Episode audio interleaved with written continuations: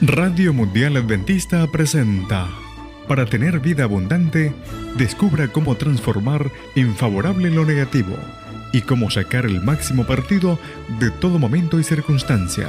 Aprenda a pensar en positivo nos enseñará a ir subiendo con paso firme peldaño tras peldaño por la escalera de la auténtica felicidad. Con Marienny Vallejo. Bienvenidos a Aprenda a Pensar en Positivo. Presentamos esta serie titulada Actitud Mental Positiva. ¿Cómo conseguirla? Al contrario, aunque por fuera nos vamos desgastando, por dentro nos vamos renovando día tras día. El tema de hoy se titula Contra el desánimo, renovación y entusiasmo. En 2 Corintios capítulo 4 versículos 16 decía el apóstol Pablo, no nos desanimemos, al contrario, aunque por fuera nos vamos desgastando, por dentro nos vamos renovando día tras día. De eso se trata, de una renovación interior, que no dependa de la edad ni del ambiente circundante, sino de la acción divina transformadora en la intimidad del ser. Mientras que estancarse es una forma de morir, renovarse mental y espiritualmente es la clave de la vida abundante. Ahora bien, ¿de qué modo es posible renovar el corazón? Básicamente habrá que mantener joven el pensamiento, es decir, conservar vivo el entusiasmo, despierta la esperanza y encendido el ideal. Retener el entusiasmo equivale literalmente a vivir con Dios. Mantener la esperanza es no desesperarse ni rendirse jamás y conservar el buen ideal es asegurar la diaria superación. En una gran fábrica metalúrgica donde trabajaban varios centenares de obreros y empleados, se les realizó una visita en donde estas personas eh, se dieron cuenta de que unos operarios se movían con agilidad y otros parecían trabajar con desánimo. Al terminar la visita, uno de ellos le pregunta al guía por qué algunos de los obreros parecían trabajar más rápido que otros.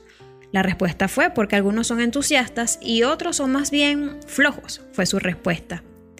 Aquellas palabras del guía les hizo pensar que no solo en aquella fábrica, sino en todos los órdenes de la vida existen también estas dos clases de personas, los flojos y los entusiastas, los faltos de compromiso e interés y los comprometidos. Los primeros indiferentes y tranquilos cumplían con el mínimo indispensable sin poner corazón en, en su trabajo. Desde luego, los tales nunca progresan, permanecen estancados, vegetando en su tediosa rutina. Pero junto a ellos están los entusiastas, los emprendedores que ponen vida y energía en cada tarea que realizan y actúan siempre convencidos de que todo lo que merece ser hecho debe ser bien hecho. Quien desea triunfar en lo suyo, que necesita influir sobre la gente y las circunstancias y que quiere ofrecer algún aporte positivo a la sociedad, deberá mostrarse entusiasta en todo momento. Ha de aprender a combatir el desaliento y a preservar en medio de los obstáculos. Quien busca el triunfo verdadero, no el efímero, quien busca la buena fama, no la mera popularidad, sabe que se suele aprender más de los fracasos que de los éxitos y que cada caída es un acicate para levantarse y seguir luchando. En esto se fundamenta el genuino entusiasmo, no la ciega temeridad. Dijo Henry Ford, el entusiasmo es la levadura que hace que tu esperanza remonte hasta las estrellas. Es el brillo de tu mirada, la determinación de tus pasos, el apretón de tu mano, el ansia irresistible de tu voluntad y de tu energía para convertir en realidades tus ideas. Los entusiastas son luchadores, tienen fortaleza, tienen cualidades genuinas. El entusiasmo está en la base de todo progreso. Con él hay realizaciones, sin él no hay nada más que coartadas. El entusiasmo, como acabas de escuchar, es una facultad del espíritu que hace que un ser humano, aún en la recámara más oculta, no se sienta solo, porque sabe que cuenta con la presencia del Espíritu Divino y se apoya en él, y con su poder se siente motivado y dirigido.